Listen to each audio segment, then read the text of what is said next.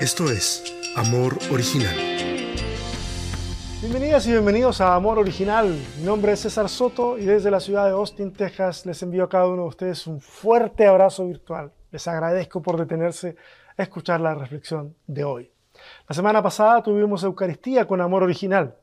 Se hizo en videoconferencia, pudimos conversar, orar, pensar juntos, cantar juntos. Si no pudiste conectarte, bueno, lo lamentamos mucho, fue, nos hubiese gustado tenerte ahí, pero no te preocupes, van a haber otras ocasiones en las que vas a poder sumarte. Hoy comenzamos una nueva serie, Felicidad, abrazar, soltar, navegar. Hablar de la felicidad es tan humano que puede ser fácilmente mal catalogado como un tema superficial, poco espiritual e incluso populista. Por mi parte, Creo todo lo contrario. Creo que es un tema extremadamente profundo, fundamentalmente espiritual y para nada popular. A ver, dime, ¿cuándo fue la última vez que escuchaste un sermón hablando sobre tu felicidad?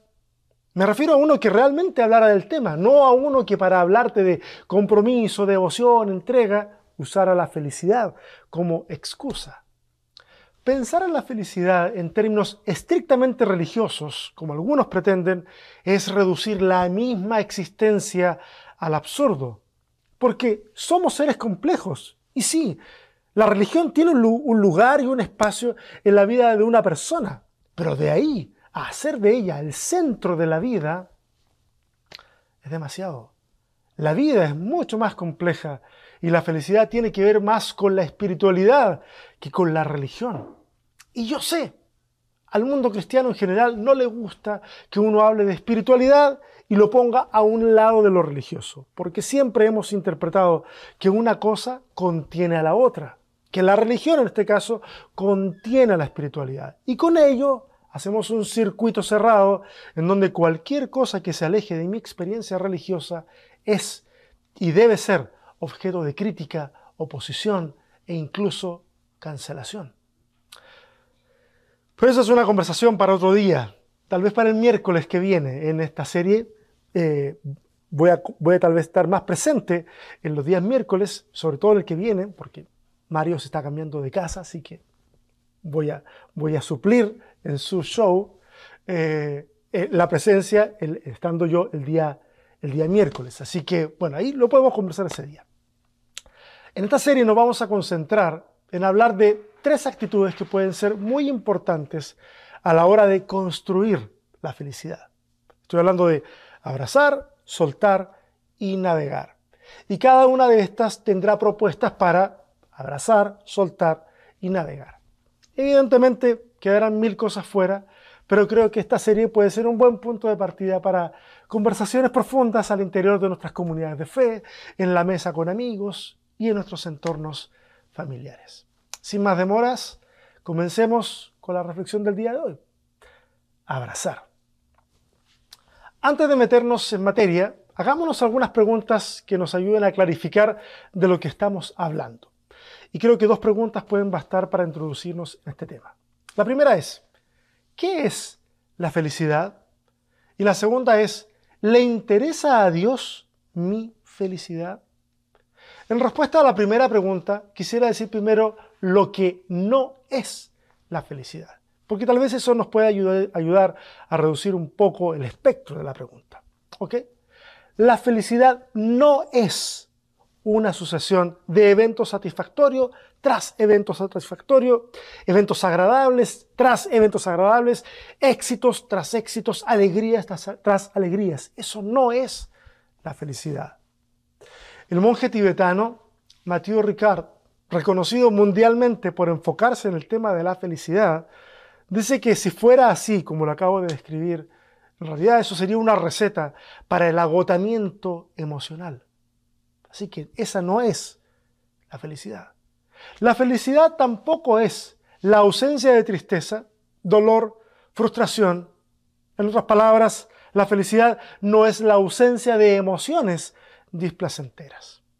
En resumen, la felicidad no tiene que ver con que todo el tiempo sucedan a tu alrededor cosas buenas, lindas o emocionantes, y tampoco tiene que ver con la supresión de las emociones que no consideramos agradables. ¿Quisiéramos que pasaran cosas? Sí, todos queremos. ¿Quisiéramos no sentir tristeza? Sí, todos, no, todos quisiéramos estar alegres todo el tiempo, pero la felicidad no es eso exclusivamente. Entonces, ¿qué es la felicidad? Permítanme esbozar una simple definición. Felicidad es equilibrio emocional. Es el resultado de cultivar en nosotros el autoconocimiento, la resiliencia, el altruismo, el amor, la bondad, etc. Y si esas cosas se deben cultivar, y para cultivarlas debo decidir hacerlo, debo decidir cultivarlas, entonces también podemos decir que la felicidad es una decisión. No quiero sonar simplista en esto, pero síganme en el desarrollo de esta idea. Y debo decir también de que en, tiempos en los que, que vivimos, en los que los sistemas religiosos, políticos, familiares, económicos, sociales, parecen agobiarnos a tal punto que la soledad, el estrés, la insatisfacción van en una escalada rampante, ser feliz puede ser la decisión más revolucionaria que podamos tomar. Y voy a la segunda pregunta. ¿A Dios le interesa nuestra felicidad? Y quiero aclarar aquí que las palabras son dinámicas en su definición. ¿Por qué lo digo? Porque en la Biblia, dependiendo de la traducción que revises, no vas a encontrar más que un par de veces la palabra felicidad. Pero sí vas a encontrar la palabra gozo, dicha, bienaventurado. De ahí que desde lo religioso se vea como algo mundano querer ser feliz porque la religión está definiendo de manera mundana ser feliz, poniendo el énfasis en el deseo de alcanzar las cosas, la satisfacción personal, y arman una definición que termina haciendo sonar la felicidad como algo muy egoísta. Pero la Biblia, escúcheme bien, no está para definir semánticamente las palabras. La vida, la Biblia, no es un diccionario. Sobre todo cuando la Biblia que estamos consultando es una traducción donde no hemos consultado el griego o el hebreo, que no lo vamos a hacer hoy tampoco. No, no, no, no tengo necesidad de adornar tanto este tema. Bueno, hecha esta aclaración, quiero decir que definitivamente Dios está interesado en que vivamos vidas felices, plenas, vidas que sean las semillas de la nueva creación que Dios quiere hacer emerger en medio de nosotros. El poema de la creación que tenemos en Génesis capítulo 1 nos muestra que el ser humano fue creado para preservar e impulsar el proceso creador que Dios había puesto en marcha. El hombre, el ser humano, hombre y mujer, son puestos en un espacio ideal, en donde tienen absolutamente todo, hay armonía, hay, hay comunión, tienen una misión, es un estado de felicidad. Los evangelios, Jesús redefine los términos en los cuales alguien puede ser feliz cuando nos habla de las bienaventuranzas, una suerte de dichos paradójicos que revelan que se puede ser feliz aún cuando la realidad no pareciera dictar tal cosa. Jesús también habla de vivir sus enseñanzas, las que, a diferencia de los religiosos de la época, las enseñanzas de Jesús traen descanso para el alma. Si no te suena conocido el, en la referencia a la que estoy haciendo, tal vez recuerdes que Jesús le llama a su enseñanza yugo. Llevad mi yugo sobre vosotros. Mi yugo es fácil, ligera mi carga. Alcanzaréis eh, paz para vuestras almas. Y también Jesús va a decir que aquellos que a, diferencia de Él, que vinieron, que vinieron, perdón, que vinieron antes que Él, eh, y que buscaban aprovecharse del pueblo, esos que vinieron antes de Jesús, a engañar al pueblo, Él dice que Él ha venido a dar vida y vida en abundancia. La vida abundante habla acerca de libertad y habla acerca de, disfrutar, verdaderamente disfrutar la experiencia de vivir. Y ojo, datito al margen, no tiene nada que ver con la predicación. En este último pasaje, que si mal no recuerdo está en Juan capítulo 10, el que viene, léelo para que te des cuenta, el que viene a robar, matar y destruir no es el diablo, sino las personas a las que hace referencia Jesús. Personas que habían venido antes que Él y que actuaron sin escrúpulos para aprovecharse de la nación. Dale una leída y si quieres lo conversamos el miércoles. Entonces, claro que a Dios le interesa que vivamos en plenitud. Y ojo, a Dios le interesa y no tiene nada que ver con rituales religiosos, no tiene nada que ver con iglesias. Ser cristiano es ser una persona que en el seguimiento del Evangelio encuentra en Jesús su propia vida. No tiene que ver con escuchar música cristiana todo el tiempo o responder a todo lo que observa con un versículo bíblico. O sea, bien por ti si lo haces, pero ojo, no es un requisito. No le pongas esa carga al resto de las personas. Entonces pasemos entonces a ver estas cosas que necesitamos en la entrega de hoy, abrazar en este camino rumbo a la felicidad o la plenitud de vida. Esta es una parte práctica, así que voy a avanzar rápido. Ustedes pueden ir tomando notas mentales. Lo terminamos de conversar el miércoles. Son cuatro puntos que creo son importantes de abrazar. El primero de ellos es, ámate a ti mismo, ámate a ti misma. Y acá una vez más tenemos que luchar con las malas lecturas bíblicas, porque los que leen y pretenden aplicar la Biblia al pie de la letra, y no nos hagamos, nosotros fuimos de los mismos, puede que al escuchar lo que acabo de decir, citen 2 de Timoteo capítulo 3, en donde se habla de las señales de los últimos tiempos y entre esas señales están aquellos hombres amadores de sí mismos. Vendrán hombres amadores de sí mismos. Pero no, no tiene nada que ver. A lo que el texto se refiere ahí es al egoísmo y no al amor que debiéramos tener por nosotros mismos. ¿Ok? Entonces hago esa aclaración. Ahora, por otra parte, otros van a decir, en un lado más positivo, por supuesto, van a decir, bueno, tiene sentido amarse a sí mismo. Si no nos amamos a nosotros, ¿cómo podremos amar al resto? Porque el texto dice que debemos amar al prójimo como a nosotros mismos. Con todo lo bonito que suena eso y con lo que me gustaría estar de acuerdo con una expresión, con esa, con esa deducción, tampoco es una correcta aproximación. El texto que dice eso de amar al prójimo como a uno mismo no pretende establecer una relación lógica, da por sentado que el ser humano, por naturaleza, se ama a sí mismo, se cuida a sí mismo, por lo tanto apela que de la misma manera que nos es natural amarnos, debe ser natural amar al prójimo. Insisto, no es una relación lógica que apunta a que si no me amo no voy a poder amar al resto. De hecho, la vida y la psicología nos ha mostrado que muchas veces alguien puede despreciarse profundamente y al mismo tiempo amar profundamente a alguien más. Ahora yo les confieso que me resulta un tanto cansado andar haciendo estas aclaraciones todo el tiempo, pero al mismo tiempo me parecen necesarias porque el tema de por sí no parece gozar de mucha aprobación en los círculos religiosos. No la ando buscando, ¿ok? No la ando buscando, pero, pero las aclaraciones ayudan a lubricar la comunicación. Ahora, ¿cómo amarnos? Acá es puro sentido común lo que quiero compartirles. Así que no hay citas de textos bíblicos, pero los hay para fundamentar todo esto, pero no los voy a citar. Algunos consejos. Descansa lo suficiente. Duerme lo que tu cuerpo necesita. Porque hay cosas que nos pasan la cuenta y la falta de descanso es una de ellas.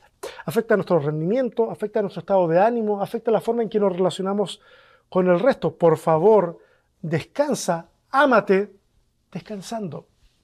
Haz ejercicio, no por cuestiones estéticas, más bien por razones médicas.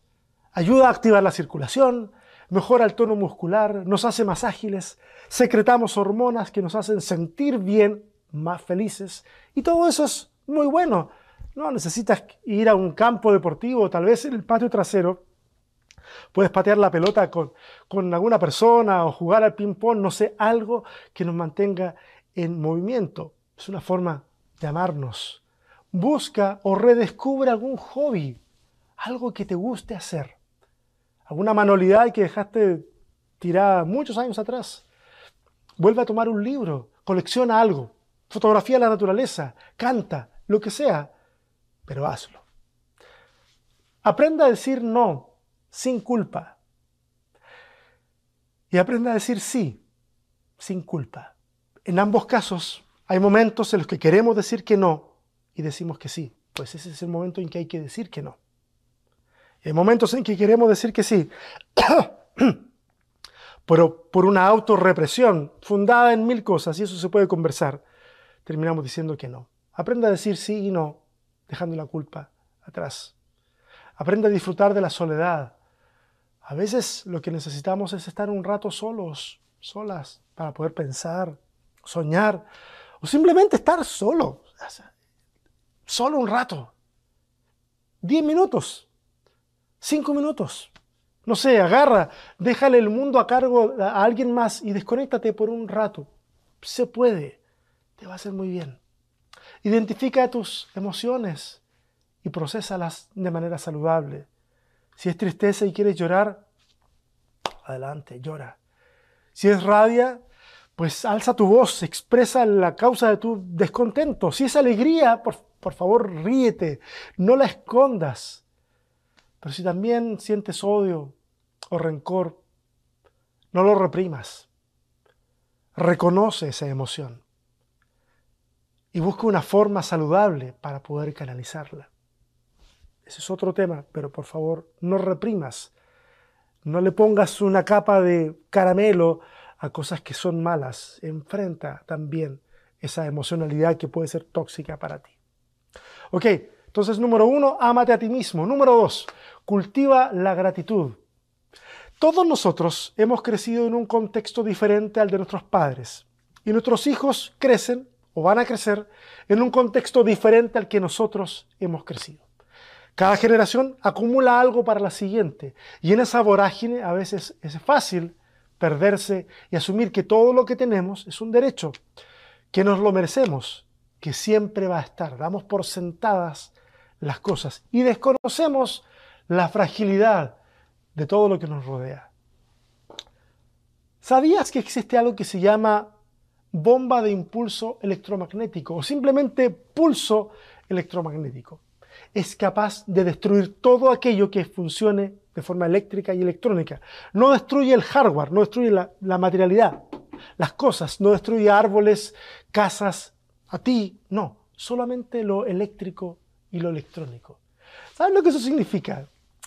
Para una sociedad que está hiperconectada, hiperautomatizada, que está con tecnología por todos lados, ¿sabes lo que eso significa? Significa que una bombita de esas, que no causa estragos a nivel material, nos dejaría de regreso en el siglo XVII, en lo que a tecnología se refiere. Todo es frágil. No te lo cuento para que tengas miedo, simplemente para que te des cuenta que aún aquellas cosas que pensamos que están y siempre van a estar son frágiles. Cuando vemos la vida como un regalo, entonces agradecemos por ella y agradecemos por las cosas que podemos tener. Y al agradecer, nos hacemos más conscientes también de las necesidades del resto, de lo que al resto le falta. Y entendemos que es posible concentrarnos en algo más que en tener y acumular. Nos podemos volver más generosos. Además, cuando agradecemos por lo que tenemos, las cosas, las personas, las situaciones ven incrementado su valor y eso alimenta aún más la felicidad, la satisfacción, la gratitud. Y se forma una especie de círculo virtuoso. Puedes crear tu ritual para canalizar tu gratitud. Puede ser una oración individual, familiar, como sea, al final del día. Puede ser eso. Puede ser sentarte en el living de tu casa, ahí en la sala, y comentar entre todos las razones que tenemos para estar agradecidos. Puedes llevar una bitácora, no sé. De seguro se te pueden ocurrir ideas. Esa fue la número dos. La número uno fue amate a ti mismo. La número dos fue cultiva un espíritu de gratitud. La número tres, vive el presente. El pasado es importante por muchas razones. Hay aprendizajes, hay lecciones, experiencia, pero no es un buen lugar para vivir. Por favor, no te tortures con frases al estilo de ¿y qué hubiese pasado si en vez de haber hecho, dicho, pensado tal cosa, hubiera hecho, dicho o pensado esta otra? Esa es una tortura en la que cualquier decisión que hayas tomado a la luz del presente parece insuficiente. Por favor, no vivas en el pasado, no te tortures con ese tipo de preguntas, porque el problema es que eso que está en el pasado afecta tu presente. Ahora respecto del futuro. El futuro es incierto, No sabemos lo que viene, solo podemos proyectar. Y no es malo proyectar cosas, pero a veces solo proyectamos, esperando que mágicamente eso se haga realidad. Lo que tenemos que hacer es construir ese futuro desde el presente. Este es el tiempo que tú y yo tenemos, nada más. No te atormentes con esa proyección tóxica que dice, cuando tenga tal cosa, voy a ser feliz. Cuando alcance ese objetivo, voy a ser feliz. Cuando esté con esa persona, voy a experimentar verdaderamente la plenitud. Por favor, no vivas en el futuro. La experiencia dice que cuando hacemos esas proyecciones ideales y eventualmente llegan, con frecuencia no producen en nosotros más felicidad, sino frustración, porque la proyección era ideal y no siempre el ideal se cumple. Vive el presente.